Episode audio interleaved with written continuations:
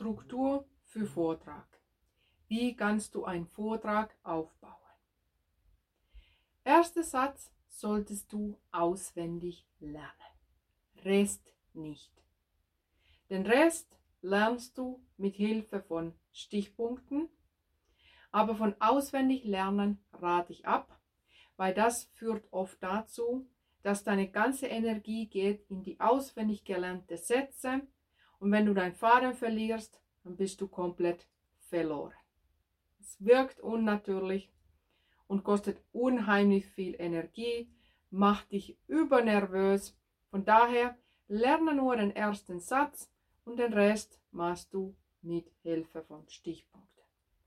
Übrigens, dein erster Satz kann auch dein letzter Satz sein. Ich beginne meine Vorträge immer mit dem gleichen Satz und beende sie immer mit sehr ähnlichen Satz. Wenn du nicht weißt, wie kannst du beginnen? Ich sage immer, fall mit der Tür in Haus rein. Suche einen Beginn, der sehr prägnant ist. Und prägnant ist, wenn du einfach mit einem Nomen beginnst. Mein Thema ist Sprachmüll. Ich beginne immer mit Sprachmüll. Sprachmüll AD. Und genau so kannst du mit deinem Themenwort beginnen, den vielleicht sogar zweimal wiederholen und dazu einen ergänzenden Satz bringen. Nehme mal an, du bist nervös. Dein Thema wirst du schon erinnern und wenn du schon den, das Thema über deine Lippen gesprochen hast, bist du sofort bei der Sache dabei. Ich schreibe fest. Erster Satz auswendig lernen. Nur erster Satz auswendig lernen. Wie du das Beginn noch etwa freundlicher machen kannst, ist, wenn du, du machst deinen ersten Satz und ergänzt das gleich mit einer persönlichen Story. Erst danach stellst du dich vor. Vermutlich wurdest du schon vorgestellt, bevor du überhaupt auf die Bühne gekommen bist.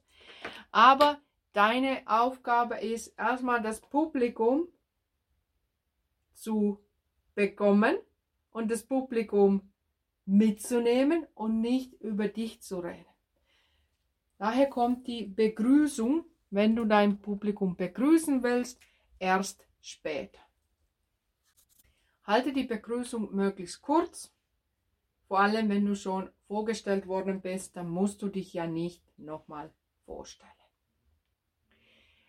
Was du auf jeden Fall nicht anfangen, am Anfang machen solltest, ist dich mit irgendwelchen komischen Floskeln zu präsentieren. Wie zum Beispiel, Hallo, ich bin so und so, schön, dass ihr so zahlreich erschienen seid. Die Leute sehen ja, wie viele Leute da sind, deswegen beginne mit dein Thema. Sag auch nicht, heute redet hier meine kleine Wenigkeit. Meine Wenigkeit darf sich hier heute für euch eine Stunde präsentieren oder sonst was. Interessiert auch niemanden. Die Leute wollen Inhalte und du bist da, um Inhalte zu liefern. Es geht nicht um dich, es geht um dein Publikum. Ich behaupte, das meist genutzte Anfang von Vorträgen in Deutschland ist so also. Diese so also streich gleich von deinen Beginnen, von deinen Vorträgen. Das, stattdessen beginnst du mit diesem kurzen Satz mit Nomen. Das schreibe ich hier nochmal drauf.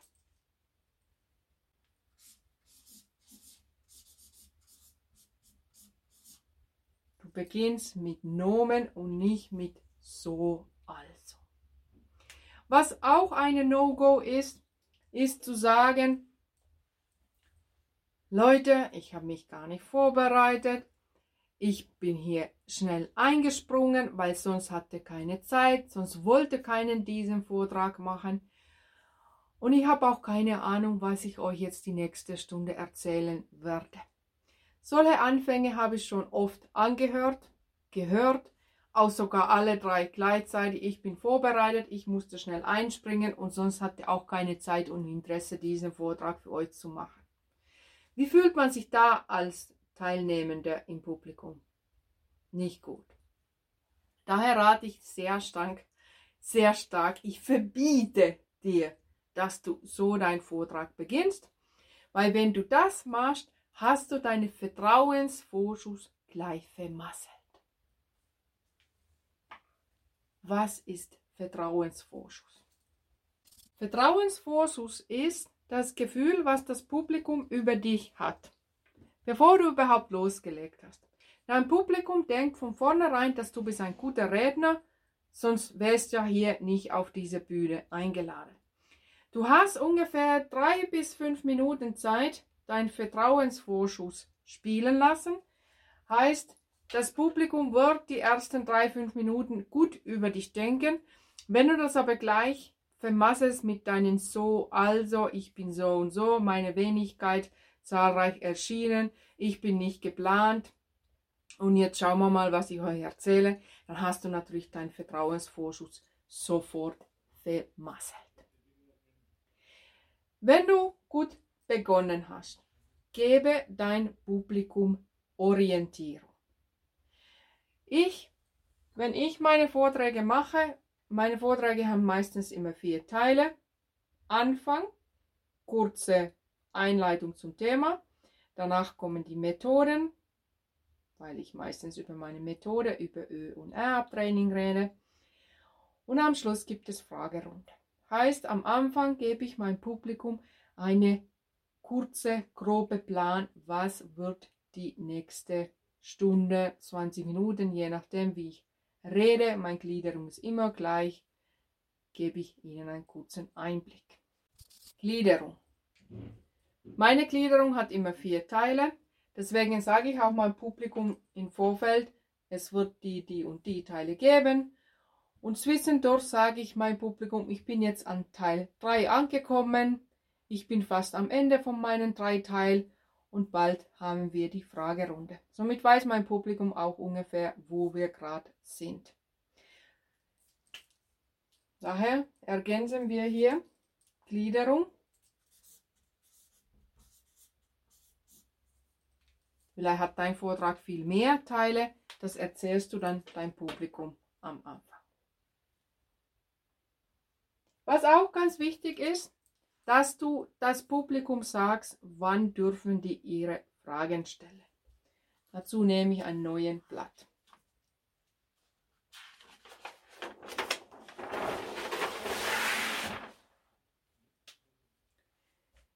Ich sage immer, stelle eure Fragen am Ende.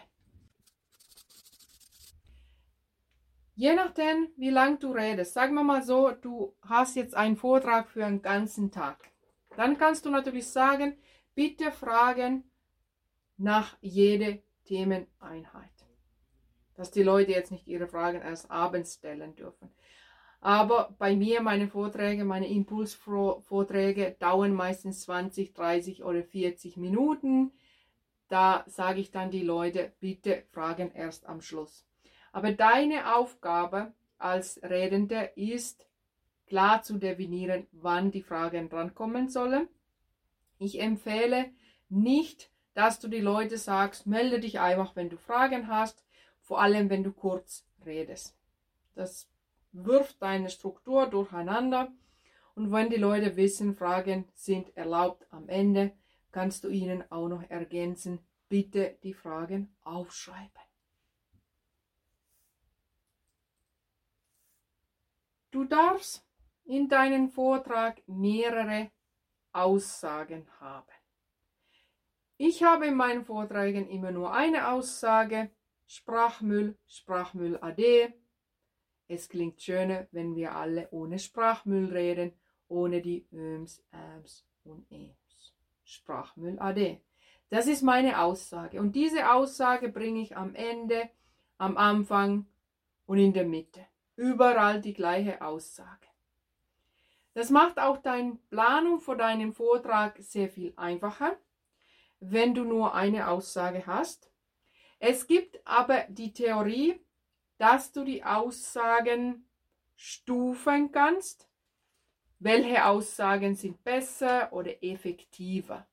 bringe jetzt eine ganz kurze Theorie. dieselbe nicht nutze, weil ich gelernt habe, dass du die besten Aussagen herausfindest in der Planungsphase, wenn du deinen Vortrag übst und nicht unbedingt mit theoretischen Strukturen und Regelungen. Aber ich präsentiere es euch kurz, dass du weißt, was ich damit meine.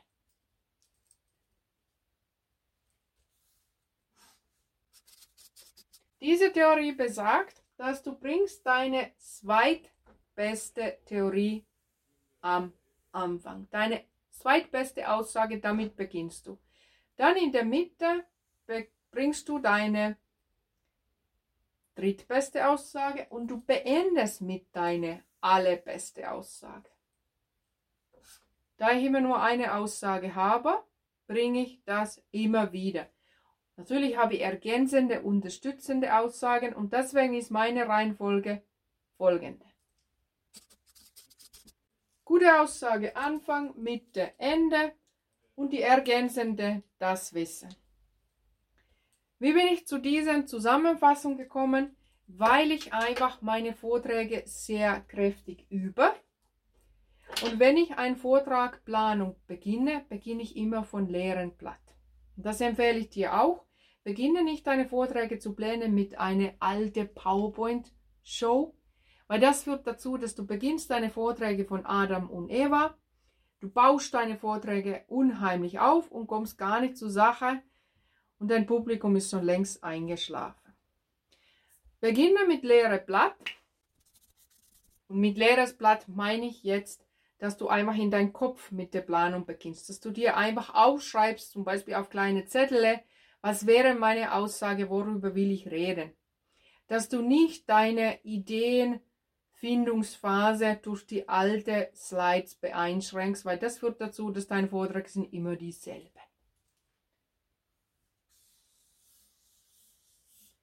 Und die rote Faden, die kristallisiert dich heraus oft.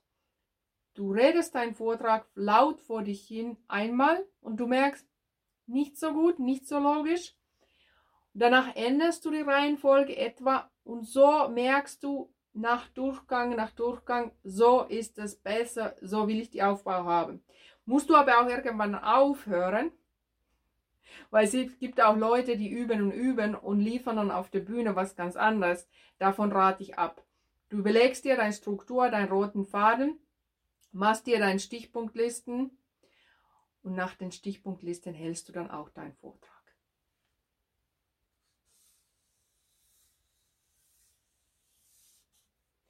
Und wie du merkst, mein roter Faden hat Wellen, heißt dein Vortrag darf sehr gerne Höhe und Tiefpunkte haben.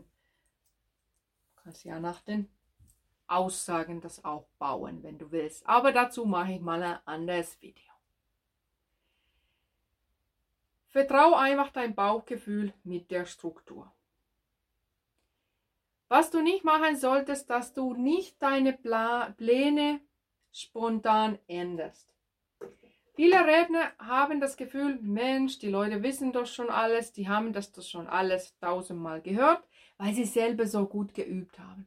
Und dann versuchen sie, was Frisches in ihren Vortrag reinzubringen, mittendrin auf der Bühne und verlieren oft den Struktur und ihren Plan und reden auch viel zu lang. Wir notieren Spontanität aus. Einzige Sache, wo du spontan sein darfst, ist, wenn jemand vor dir auf der Bühne über was Ähnliches gesprochen hat wie du oder vielleicht eine gleiche Gedanke hatte wie du, dass du dann ergänzt und sagst, ich habe das Gleiche auch gedacht und ich bringe hier eine ergänzende Beispiel dazu. So viel Spontanität erlaube ich dir bei deinen kurzen Vorträgen. Ist was anderes, wenn du jetzt dreitägige Seminar, viertägige Seminar machst und du merkst innerhalb den ersten Seminartag, innerhalb den Vormittag, dass das Publikum braucht jetzt was ganz anderes. Aber wenn du jetzt einen kurzen Vortrag machst, 20, 30, 40 Minuten, da fängst du nicht an, dich komplett anzupassen. Aus diesem Grund streiche ich Spontanität durch. Spontanität nur erlaubt, wenn du was ergänzen oder wiederholen willst von der Redende, der oder die vor dir da war. Wenn du dann Richtung Ende kommst, warne dein Publikum, dass bald habe ich meinen Vortrag fertig. Wir ernähren den letzten Punkt, das ist vielleicht ein bisschen netter, das so zu formulieren. Hier will ich noch für euch eine Gedanke bringen, bevor ich alles erzählt habe, was ich heute euch beibringen will oder berichten will, dass das Publikum weiß, okay, jetzt noch das letzte Mal mich aufrecht stellen und gut zuhören. Der Vortrag ist bald zu Ende.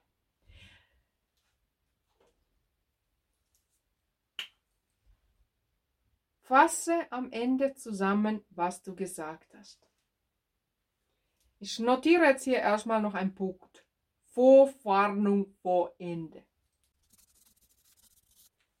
Du kannst sagen, ich bringe noch diesen einen Punkt und danach fasse ich zusammen alles, was ich gerade eben erzählt habe. Und in diesen Zusammenfassung sagst du ganz kurz die Punkte, die du gebracht hast tust nicht was Neues dazu ergänzen oder sonst irgendwie was aufbauschen. Und ganz am Ende brauchst du noch eine Call to Action, eine positive Aufgabe für die Leute, die sie machen sollten. Und du solltest auch dein Publikum mit einem guten Gefühl nach Hause schicken. Du schickst dein Publikum nicht auf den Weg mit miese Laune, auch wenn die Themen etwa negativ gewesen sind, Du willst dein Publikum immer mit gute, mit gutes Gefühl, mit positivem Eindruck von dir und mit Hoffnung nach Hause schicken. Deswegen schreibe ich jetzt hier noch am Schluss Call to Action und Gefühl. Ganz wichtig, ich habe das viel zu oft erlebt, dass Leute werden mit ein Gefühl nach Hause geschickt, die sie nicht unbedingt haben wollen.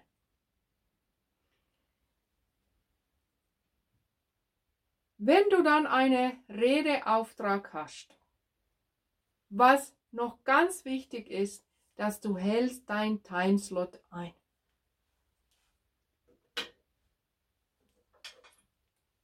Ich schreibe das hier noch ganz groß oben drüber. Warum ist es so wichtig, dass du deinen Timeslot einhältst? Wenn du einen Ruf als Redende bekommst, die immer, immer, immer ihre Timeslot überzieht, brauchst du nicht wundern, warum du nicht mehr gebucht wirst. Es spricht sich rum und die Leute fragen nach Feedback und sagen, hey, ich habe gesehen, der und der war bei dir, wie war der? Und wenn jeder dann erzählt, ja, war okay, was aber ganz schlimm war, er hat ganz arg überzogen und die ganze Planung für unseren ganzen Abend, für unseren ganzen Event durcheinander geschmissen. Der brauchst dich nicht wundern, wenn du nicht nochmal gebucht wirst und nicht weiterempfohlen wirst.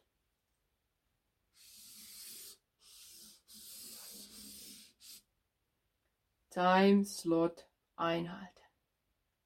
Ich fasse noch ganz kurz zusammen, was ich gesagt habe. Lerne deinen ersten Satz auswendig. Beginne mit einem kurzen Satz, am besten mit Nomen, mit deinem Thema. Ergänze deinen Anfang mit einer kurzen Story und danach kannst du dich ganz kurz vorstellen.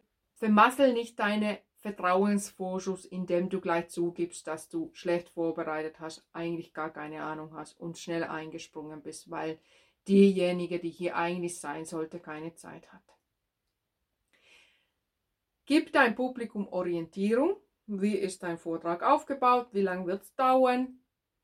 Und während dein Vortrag gibt dein Publikum auch Orientierung. Sag, wir sind jetzt in Teil 3 angekommen ich ergänze noch meinen letzten Punkt und danach kommen wir zur Fragerunde. Du kannst deine Hauptsagen sehr gern am Anfang, in der Mitte und am Ende bringen. Wenn du mehrere Aussagen hast, dann überleg dir, wie du die in deinen Vortrag positionierst. Meine persönliche Empfehlung ist, dass du mit der gleichen Aussage beginnst und endest, außer du willst dein Publikum von A bis B bringen, dann musst du dir natürlich den roten Faden überlegen, wie du das schaffst. Aber in meisten Fällen funktioniert das sehr gut mit der gleichen Aussage Anfang, Mitte und Ende. Vertraue hier einfach dein Bauchgefühl, dass du den roten Faden findest. Ändere dein Plan nicht spontan während dein Vortrag, desto kürzer dein Redeslot ist, desto genauer hältst du dich nach deinem Plan. Das einzige Stelle, wo du spontan was ergänzen kannst, ist, wenn der Vorredende vor dir etwas Ähnliches gesagt hat. Das zeigt, dass du gut zugehört hast. Und gib deinem Publikum gern am Ende eine Zusammenfassung, so wie ich jetzt hier auch. Und danach schickst du dein Publikum mit gutes Gefühl nach Hause. Und hier kommt jetzt meine Call to Action. Geh auf meine Webseite irmeli.info. Schaue da, wie du auch in Zukunft deine Podcast-Folgen, deine Interviews, deine Vorträge, deine Interviews in Jobinterview zum Beispiel, in Meetings, in Gesprächen, wie du ohne Öms und Äms spontan reden kannst, ohne dass du überhaupt irgendwas auswendig gelernt hast, sondern du einfach sprichst, so wie du bist, ohne Fülltöne wie Öm, Ähm, Öm. Und falls du ein Tendenz hast, dass du sehr oft genau quasi letztendlich sag mal oder sonst was sagst, genau das kannst du auch mit meiner Hilfe abtrainieren. Geh einfach auf meine Webseite irmeli.info und wir schauen gemeinsam weiter.